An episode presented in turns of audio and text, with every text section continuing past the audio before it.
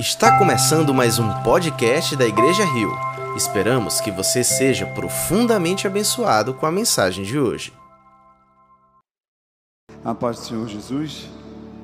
Quero convidar você a fechar seus olhos e curvar sua cabeça nesse momento. Pai, nós te louvamos e te exaltamos porque tu és grande, tu és tremendo, tu és o nosso Deus, tu és o Senhor de todo o universo. Nós rendemos a Ti toda a honra, todo o louvor e toda a adoração, como já temos feito, Pai, nessa noite. Nós queremos te agradecer pelo privilégio que Tu concede a cada um de nós de estarmos aqui, daqueles que estão do outro lado, Senhor, através das transmissões. Nós te agradecemos, Senhor, porque já podemos sentir a Tua presença, porque já podemos ouvir a Tua voz porque já é perceptível, Senhor, a ação do Teu Santo Espírito. Ó Deus, nesse momento eu apenas te peço que Tu repreenda toda ação contrária do inimigo, que todo pensamento se torne cativo a Ti, Senhor, agora, que toda e qualquer artimanha do diabo seja agora, Senhor, derrotada para a glória do Teu nome e pelo poder do teu nome. Ó Deus, nós queremos te pedir que cada mente, que cada coração aqui seja, Pai, fértil para receber a tua palavra e para produzir, Senhor, frutos, ó Pai.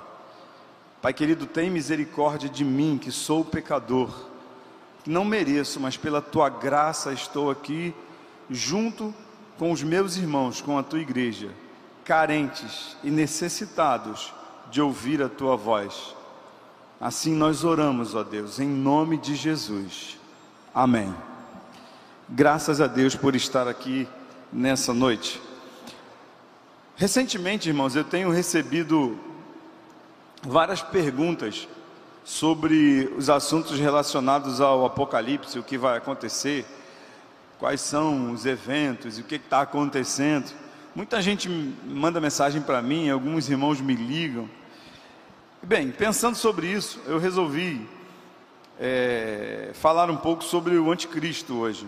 É, eu sei que talvez essa mensagem soe assim um pouco estranho, o anticristo. Na verdade, a gente vai falar sobre Jesus, sobre a obra de Jesus e sobre o que o anticristo tenta fazer para desqualificar a obra de Jesus. Mas eu queria que você prestasse bastante atenção porque essa mensagem é uma mensagem que vem para encorajar a gente, para ajudar a gente a continuar no caminho e a permanecer fiel. Bem, basicamente eu quero responder a duas perguntas que são muito frequentes. A primeira é o que, a igreja precisa saber sobre o anticristo? O que, nós precisamos conhecer sobre o anticristo? E a segunda é o que, que a igreja precisa fazer? Uma vez que a gente já conhece, sabe quem é o anticristo, o que ele vai fazer, o que que nós, como igreja de Cristo, como crentes em Cristo Jesus, precisamos fazer? Bem, nós estamos vivendo um momento bastante oportuno para isso, né? E esse tema é um tema que já é falado bastante nos círculos evangélicos, nos meios evangélicos, nós estamos falando muito disso. Só que existem dois problemas basicamente quando se fala do Apocalipse. O primeiro é quando a gente acredita que a profecia ela não tem qualquer aplicação com o que nós estamos vivendo hoje. São pessoas que acham que isso não tem nada a ver, que isso não tem nenhuma ligação e nenhum sentido com a nossa realidade. Acha que o que está escrito lá na Bíblia sobre o Apocalipse aconteceu no passado e ficou em um lugar bem distante. A segunda forma de encarar isso é como se qualquer coisa que acontecesse ou que acontece tenha uma ligação direta com o Apocalipse. E aí qualquer coisa a gente diz, ah, isso é o anticristo, isso é, é a besta, é o falso profeta, é o dragão. Nós precisamos tomar cuidado com esses dois extremos. E eu creio que o mais adequado quando a gente vai falar sobre o livro de Apocalipse, primeiro, é ter fé. A gente precisa acreditar que Deus está no controle de todas as coisas e que o que ele deixou revelado, ele deixou para o nosso conhecimento. Embora o livro pareça às vezes é, estarrecedor, parece que amedronta a gente, mas esse livro, na verdade, vem trazer a revelação de Deus acerca do controle, do triunfo de Jesus Cristo sobre todas as coisas. Então nós precisamos ter fé. Nós precisamos também ter equilíbrio. Equilíbrio para evitar alguns extremismos que são muito prejudiciais. Porque quando a gente é extremista, a nossa palavra ela fica desacreditada. Como tantas outras pessoas já foram desacreditadas, como por exemplo, é, quiseram prever a data da volta de Jesus, quiseram prever quem era o anticristo, quem era a besta, o falso profeta, enfim. E tudo isso traz descrédito sobre a nossa palavra. Então nós precisamos ver tudo isso com equilíbrio. Precisamos também ter humildade. Humildade para não acreditar que aquilo que a gente pensa é verdade absoluta, como muita gente anda fazendo. Acredita que aquilo é verdade absoluta, não interpreta a Bíblia pela própria Bíblia e acaba trazendo complicação sobre si. E o quarto e último modo mais adequado da gente observar o livro de Apocalipse é conhecendo a palavra de Deus, é estudando a palavra de Deus, é lendo, é meditando, é buscando na palavra de Deus, na palavra de Deus aquilo que a gente precisa. Bem, eu quero que você, então, por gentileza, abra sua Bíblia no livro de Apocalipse, capítulo 13. Nós vamos ler do verso 1 até o verso 10, que é justamente a parte do texto bíblico que mais se refere a essa manifestação do anticristo. Eu sei que o texto, às vezes, ele pode parecer um pouco é, assustador, mas tenha paciência. Nós vamos falar aqui sobre cada um desses versículos e eu tenho certeza que Deus vai ajudar a gente a, a compreender um pouco melhor. Apocalipse capítulo 13, do verso 1 ao verso 10.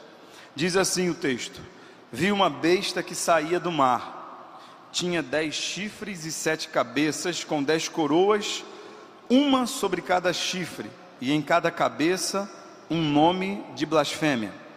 A besta que vi era semelhante a um leopardo, mas tinha pés como os de urso e boca como de leão. O dragão deu à besta o seu poder, o seu trono e grande autoridade uma das cabeças da besta parecia ter sofrido um ferimento mortal, mas o ferimento mortal foi curado. O mundo todo ficou maravilhado e seguiu a besta. Adoraram o dragão que tinha dado autoridade à besta, e também adoraram a besta, dizendo: Quem é como a besta? Quem pode guerrear contra ela? A besta foi dada uma boca para falar palavras arrogantes e blasfemas e lhe foi dada autoridade para agir durante 42 meses. Ela abriu a boca para blasfemar contra Deus e amaldiçoar o seu nome e o seu tabernáculo, os que habitam nos céus.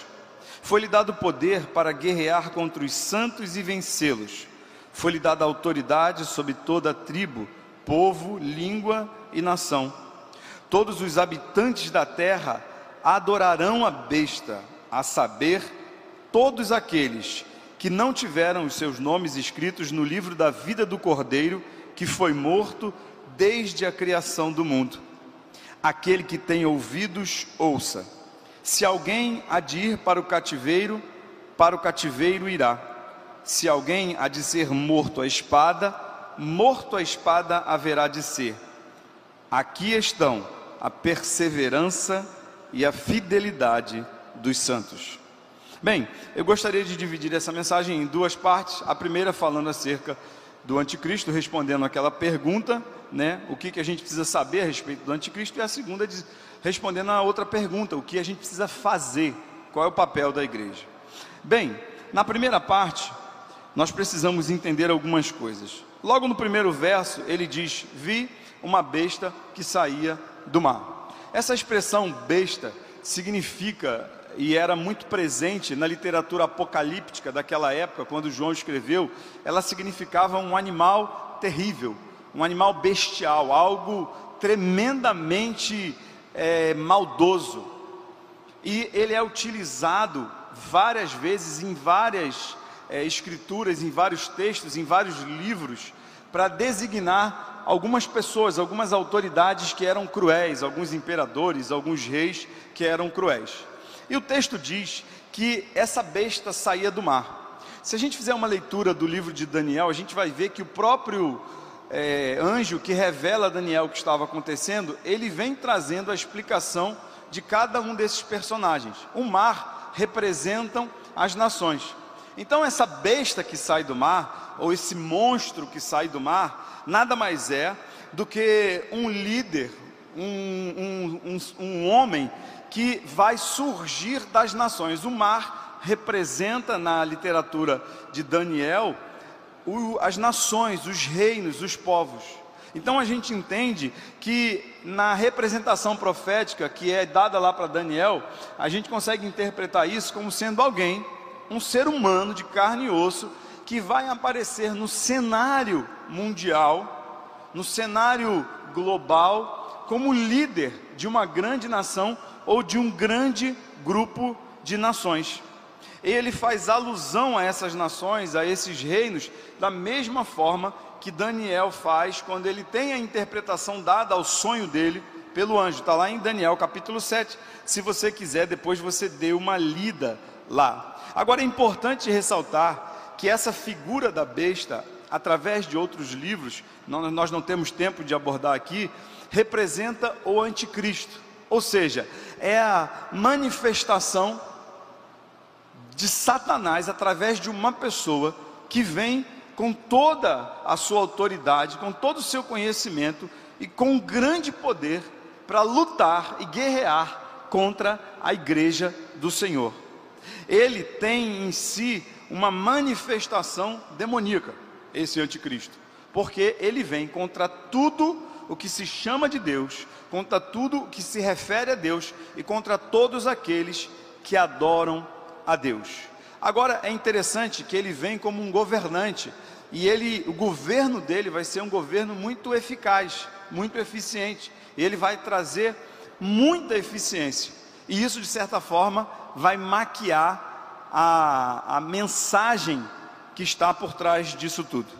No verso 1, a, parte, a segunda parte do verso 1 e a primeira parte do verso 2 diz assim: Tinha dez chifres e sete cabeças, com dez coroas sobre cada chifre e em cada cabeça um nome de blasfêmia.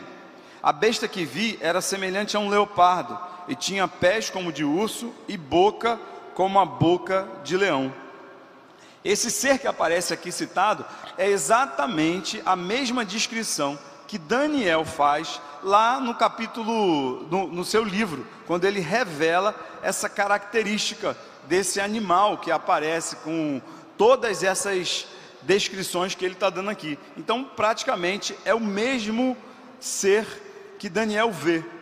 E interessante que no capítulo 12, veja bem, de Apocalipse, o texto diz assim: Apareceu no céu outro sinal, um enorme dragão vermelho, com sete cabeças e dez chifres, tendo sobre as sete cabeças sete coroas. É a mesma figura. E quem é o dragão? o dragão é a antiga serpente, Satanás. É o que a Bíblia nos ensina.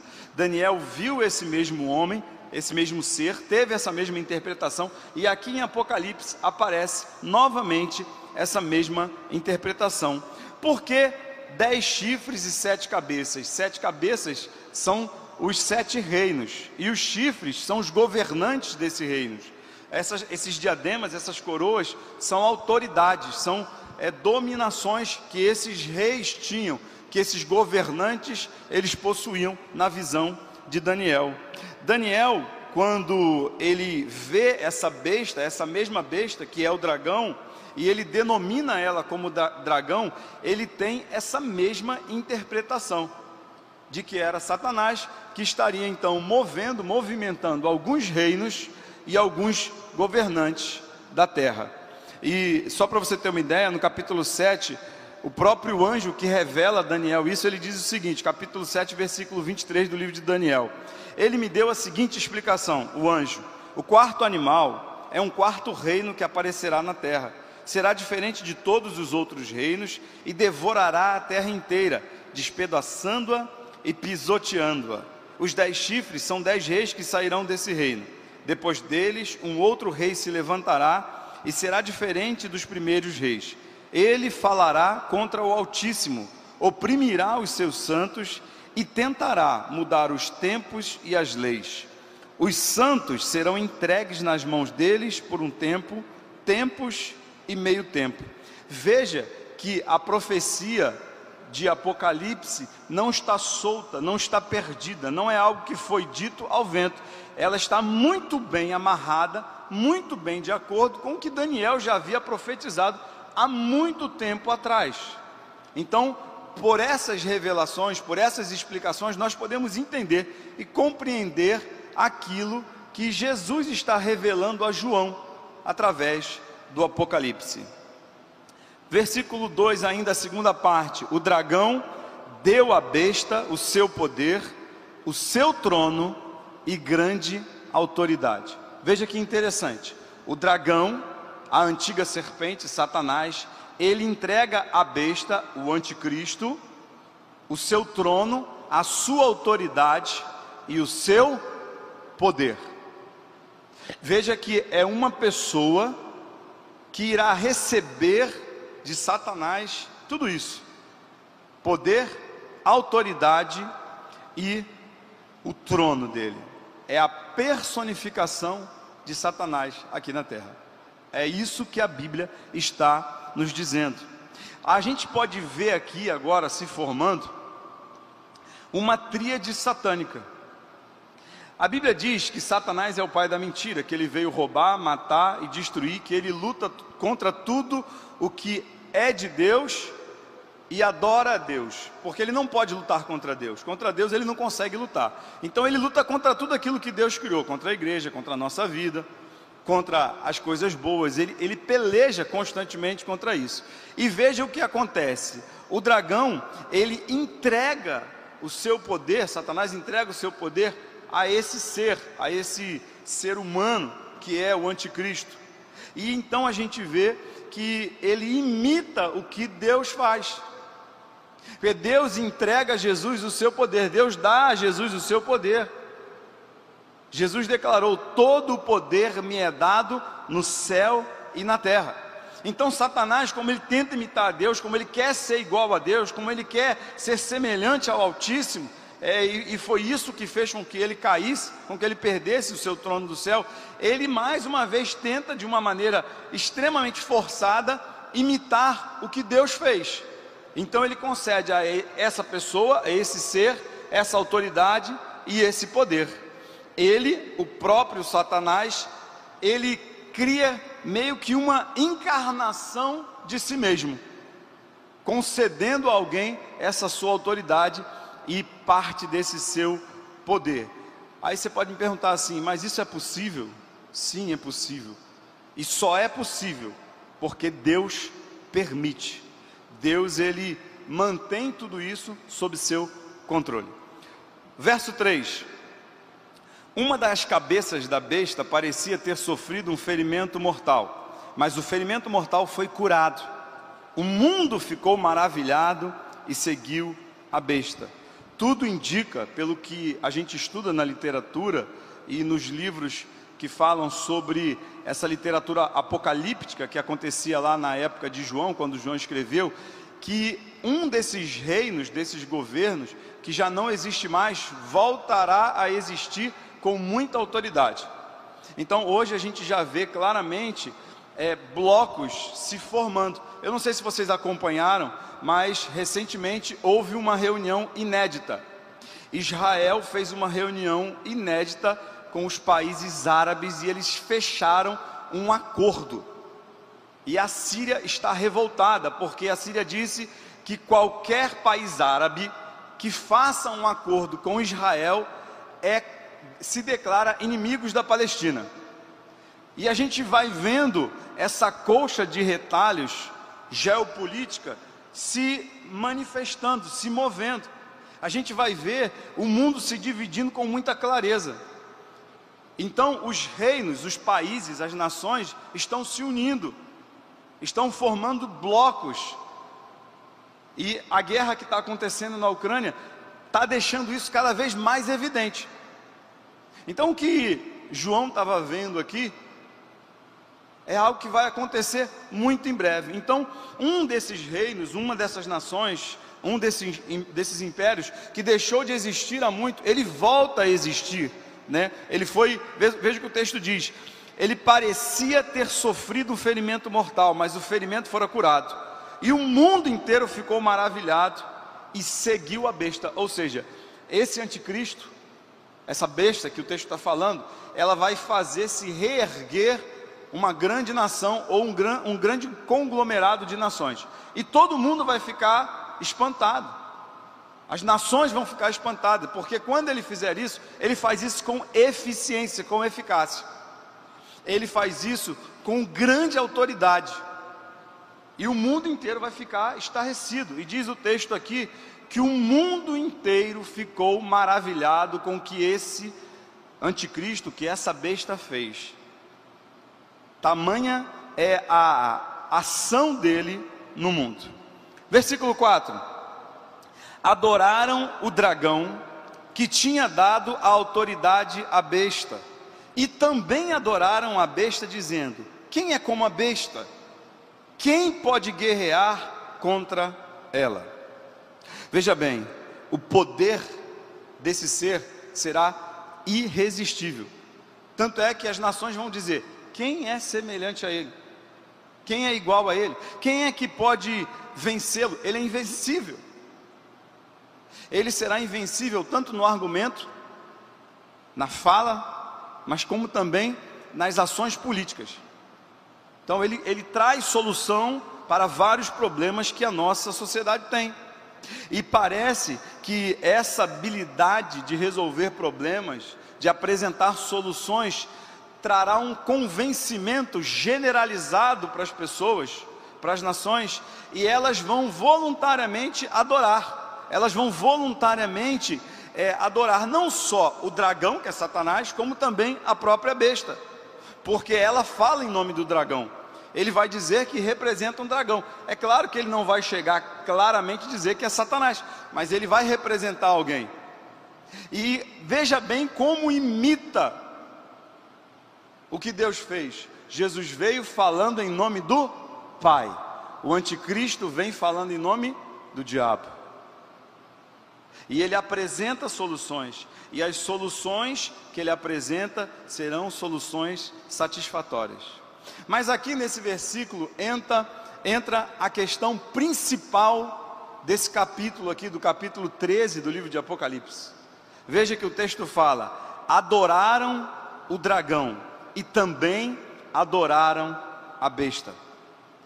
O principal objetivo dessa ação demoníaca é trazer a adoração a eles e tirar a adoração de Deus. O principal objetivo é tirar o foco de Deus, é tirar o centro da adoração a Deus, da verdadeira adoração a Deus, e colocar esse foco na adoração a um homem, a um ser que está representando o inimigo. E por que que isso é tão perigoso?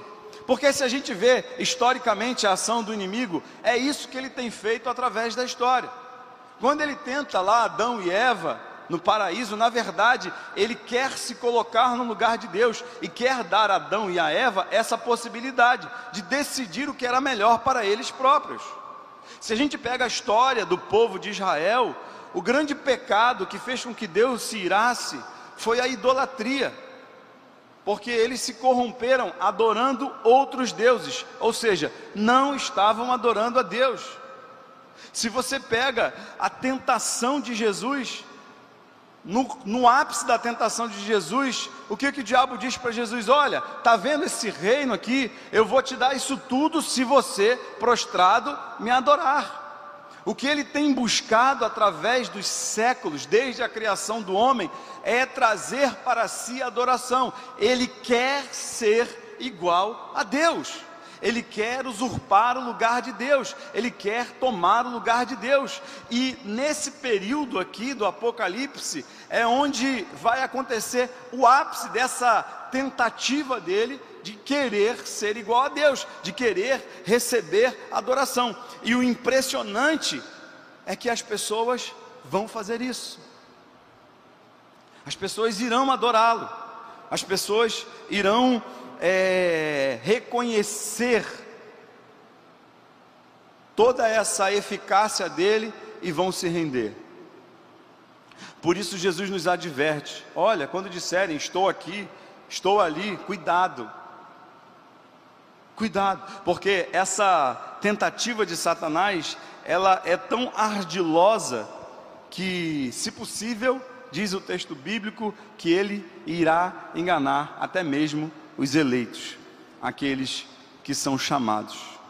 Como Deus, através de Jesus, se encarnou no mundo e glorificou a si mesmo através da, da, vida de Jesus, porque Jesus, em todo o tempo, ele disse que a minha vontade era fazer a vontade do meu Pai. Jesus dizia isso e glorificar ao meu Pai que me enviou. Então, o anticristo ele vai tentar fazer isso. A tentativa dele é imitar Jesus naquilo que ele fez, só que inversamente, fazendo isso para o diabo.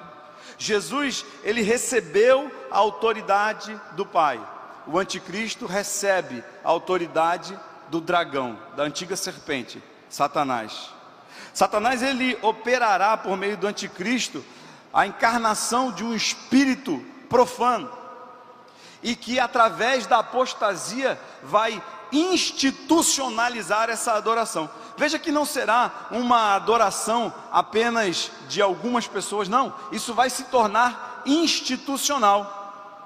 Veja o que o apóstolo Paulo nos diz em 2 Tessalonicenses capítulo 3: Não deixem que ninguém os engane, de modo algum. Antes daquele dia, do grande dia do Senhor, que ele está se referindo, virá a apostasia. E então será revelado o homem do pecado, o filho da perdição, este que se opõe e se exalta acima de tudo o que se chama Deus ou é objeto de adoração, chegando até a sentar-se no santuário de Deus, proclamando que Ele mesmo é Deus.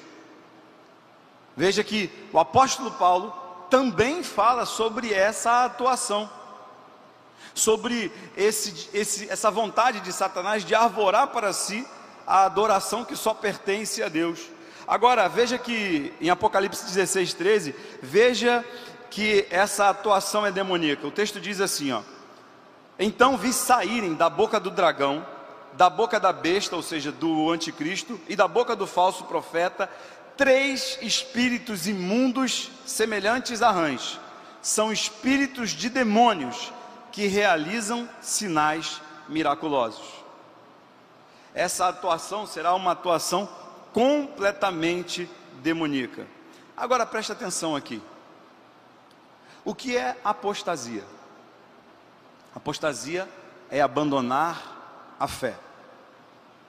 Pelo que a gente lê nesse texto aqui, nessa época, vão existir duas igrejas: a noiva do cordeiro imaculada, santa, que adora o Cordeiro, que adora o Senhor Deus e que mantém as suas vestes brancas, e uma igreja apóstata, aonde esse anticristo se manifestará. E por incrível que pareça, pouco a pouco, a gente vê já esse espírito do anticristo que já opera, diz o apóstolo João, lá em 1 João capítulo 4, se eu não me engano, verso 3, ele diz que o espírito do anticristo já está no mundo. E de que forma ele tem agido? Tentando desvirtuar a adoração a Deus. Cultos onde Deus não é mais o centro da adoração. Cultos onde o nome do Senhor Jesus não é o mais importante e aos poucos isso vai minando a verdadeira adoração, vai distanciando as pessoas de Deus, vai corrompendo aquilo que a Bíblia nos ensina, os valores que nós crentes temos em Cristo Jesus. E a gente acha que às vezes está muito distante de acontecer, mas às vezes isso já está acontecendo agora, nos nossos dias. Versículos 5 e 6 a besta foi dada uma boca para falar palavras arrogantes e blasfemas, e foi-lhe dada autoridade para agir durante 42 meses. abriu a boca para blasfemar contra Deus e amaldiçoar o seu nome e o seu tabernáculo, os que habitam nos céus. Vai chegar o momento que isso já não será velado, será abertamente. Ele vai declarar toda a sua ira contra Deus, ele vai amaldiçoar, ele vai blasfemar contra Deus, ele vai vilipendiar o sacrifício de Jesus Cristo, ele vai afrontar a Deus. E surge tudo isso nesse contexto, no contexto de tremenda resolução de problemas, de conflitos, de pestes, de guerras, e isso vai dar para as pessoas a falsa sensação de que eles estão no caminho certo. Verso 7: Foi-lhe dado poder para guerrear contra os santos e vencê-los. Foi-lhe dada autoridade sobre toda tribo, povo, língua e nação. Veja que o texto é bem claro: diz que foi-lhe dado. Ele não tem foi concedido, Deus concede a ele, Deus permite. Isso demonstra que há um caráter transitório e permissivo. Ou seja, o que ele vai fazer, essa atuação do anticristo é uma atuação limitada e permitida por Deus durante um período de tempo. Embora ele já esteja derrotado, ele vai ter sim um tempo de ação. Vale lembrar as advertências do apóstolo Paulo quando ele diz que a nossa luta não é contra a carne e nem contra sangue.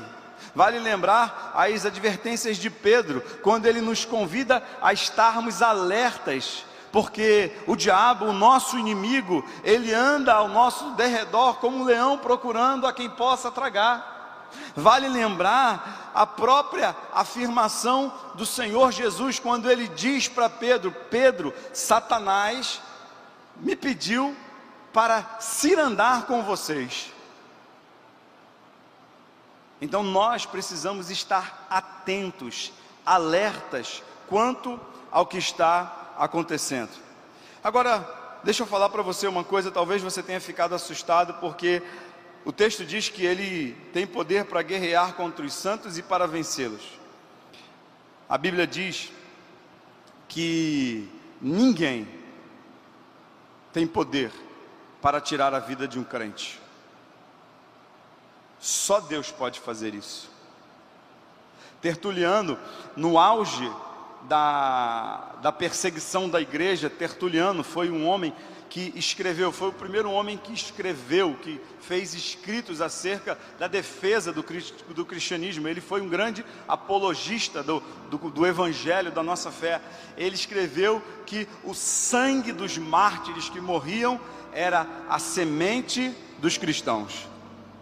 Porque cada cristão que morria, novos cristãos renasciam para a glória de Deus. E só existe algo que é perigoso realmente para o crente: é o pecado. Mas fora isso, não existe nada que seja perigoso. Verso 8 e verso 9: Todos os habitantes da terra adorarão a besta, a saber, todos aqueles que não tiveram os nomes escritos no livro da vida do Cordeiro, que foi morto desde a criação do mundo. Esses acontecimentos vão encaminhar a gente para uma situação em que todo mundo vai adorá-lo. Mas aqui está a grande diferença. Para a glória de Deus, há uma exceção. Para a glória de Deus, há um povo que permanecerá fiel, que permanecerá de pé, que permanecerá constante na sua posição de adorar a Deus, que não se dobrará diante de tudo aquilo que irá acontecer. E esses são aqueles que têm o seu nome escrito no livro do Cordeiro de Deus.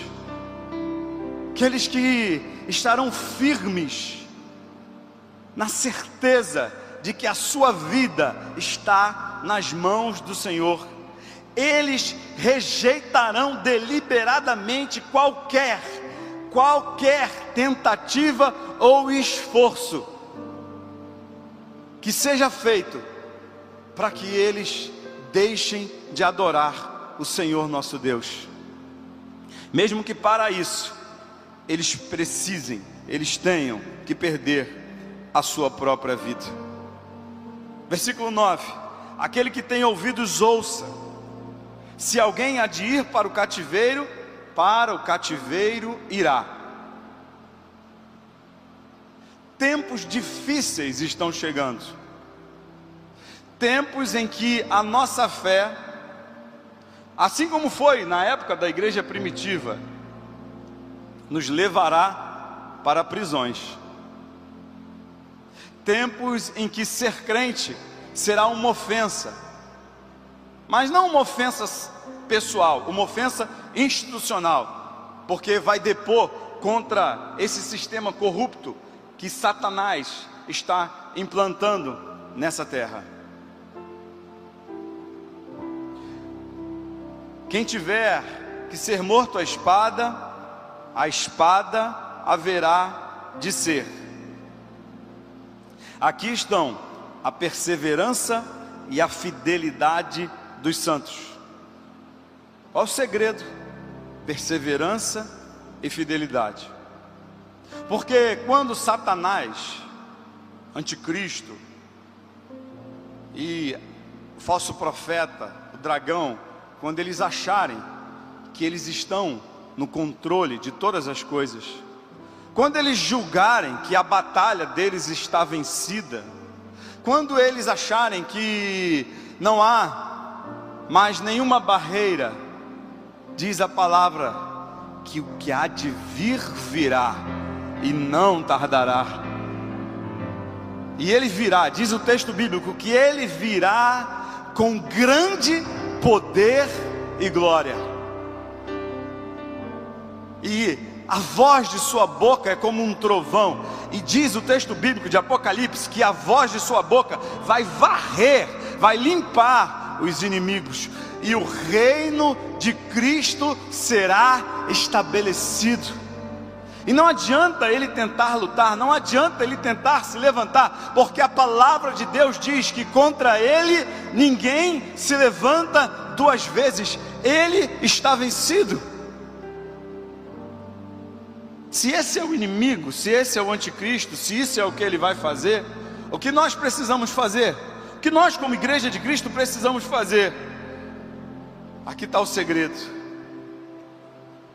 Aqui estão a perseverança e a fidelidade dos santos. E Jesus falando isso para João, eu acho que Jesus lembra João o que ele disse lá no capítulo 24 de Mateus, que ele diz assim: Mas aquele que perseverar até o fim será salvo. Talvez dias difíceis estejam chegando, talvez dias difíceis estejam se aproximando, mas eu quero convidar você a perseverar até o fim. Aqui está a perseverança. Adore a Deus. Não se curve diante de nenhum ídolo não se dobre diante de ninguém mais a não ser a Deus. Adore a Deus com o que você tem de melhor adore a Deus com o que você é, adore a Deus com o que você faz, adore a Deus com o que você pensa, adore a Deus com o que você fala, adore a Deus com o que você canta, adore a Deus no seu trabalho, adore a Deus na sua faculdade, adore a Deus na sua família, adore a Deus na sua casa, adore a Deus na igreja, porque se há uma coisa que o inimigo não suporta, é alguém que verdadeiramente adore a Deus, e nós somos chamados chamados para ser adoradores de Deus. Não deixe que nada ocupe o lugar de Deus na tua vida. Destrone todos os ídolos. Tire da sua vida qualquer coisa que seja mais importante do que Deus. Tire da sua vida qualquer coisa que roube, que tome o lugar de Deus. Porque Ele é o digno, o único digno de ser adorado. Perseverança Consagre toda a sua vida em adoração a Deus. Deus não quer parte da sua vida, Deus não quer pedacinhos da sua vida. Deus ele quer a sua vida inteira. Ele só aceita a sua vida se for por completo e que a sua vida seja como Paulo disse em Romanos, como um sacrifício vivo, santo e agradável a Deus. É a adoração que ele quer enquanto o mundo se dobra diante do inimigo, enquanto o mundo se rende diante do inimigo, nós iremos permanecer fiéis, adorando ao nosso Deus e servindo ao nosso Deus. Perseverança e fidelidade dos santos, seja fiel. Não retroceda aqui. No Nordeste tem um ditado que o sangue pode dar na canela mas eu não vou arredar meu pé, eu vou ficar firme, eu vou ser fiel. Seja fiel até a morte, e você receberá a coroa da vida. Jesus diz: de modo algum, de modo algum, é uma garantia que Jesus está dando, de modo algum você sofrerá a segunda morte. Você pode até morrer por sua fidelidade, você pode até perder essa vida física desse corpo aqui material, mas a vida eterna ninguém poderá tirar de você. É uma garantia de Jesus. Seja fiel até a morte. Perseverança e fidelidade. Perseverança e fidelidade. Agora, se você quer realmente abreviar esses dias, se você quer realmente que esses dias passem logo, que esses dias terminem logo e que o Cordeiro triunfe logo, só há uma maneira disso acontecer. E foi o próprio Senhor Jesus quem nos ensinou isso. Porque muitas coisas vão acontecer, mas a igreja, a igreja, ela não tem às vezes noção do poder que está nas mãos dela. Olha o que Jesus diz em Mateus 24, 14: E este evangelho do reino será pregado em todo o mundo, como testemunho a todas as nações, então virá o fim. A igreja, somente a igreja, tem o poder de apressar a volta de Jesus. Somente a igreja tem o poder de apressar essa vinda do Filho de Deus, de que realmente esse reino seja estabelecido entre nós. Somente nós podemos fazer isso. A Bíblia diz que os anjos, eles queriam fazer isso, eles pediram a Deus para fazer isso, mas Deus não deixou. Deus deixou isso para a gente. Então eu e você, nós temos como abreviar esses tempos, pregando o Evangelho do Reino. Eu quero motivar você nessa noite eu quero falar para você nessa noite que se há algo que a gente pode fazer e que a gente tem que fazer é anunciar o evangelho do nosso Senhor Jesus Cristo. Adorar a Deus, adorar a Ele, somente a Ele, perseverar na adoração, manter-se fiel a Deus, fiel até as últimas consequências, mas ser também uma testemunha viva de que Ele é Rei dos Reis e Senhor dos Senhores e está no controle de todas as coisas. Fique de pé nessa noite. Fique de pé. Se você foi abençoado por essa mensagem, compartilhe com alguém, para que de pessoa em pessoa alcancemos a cidade inteira.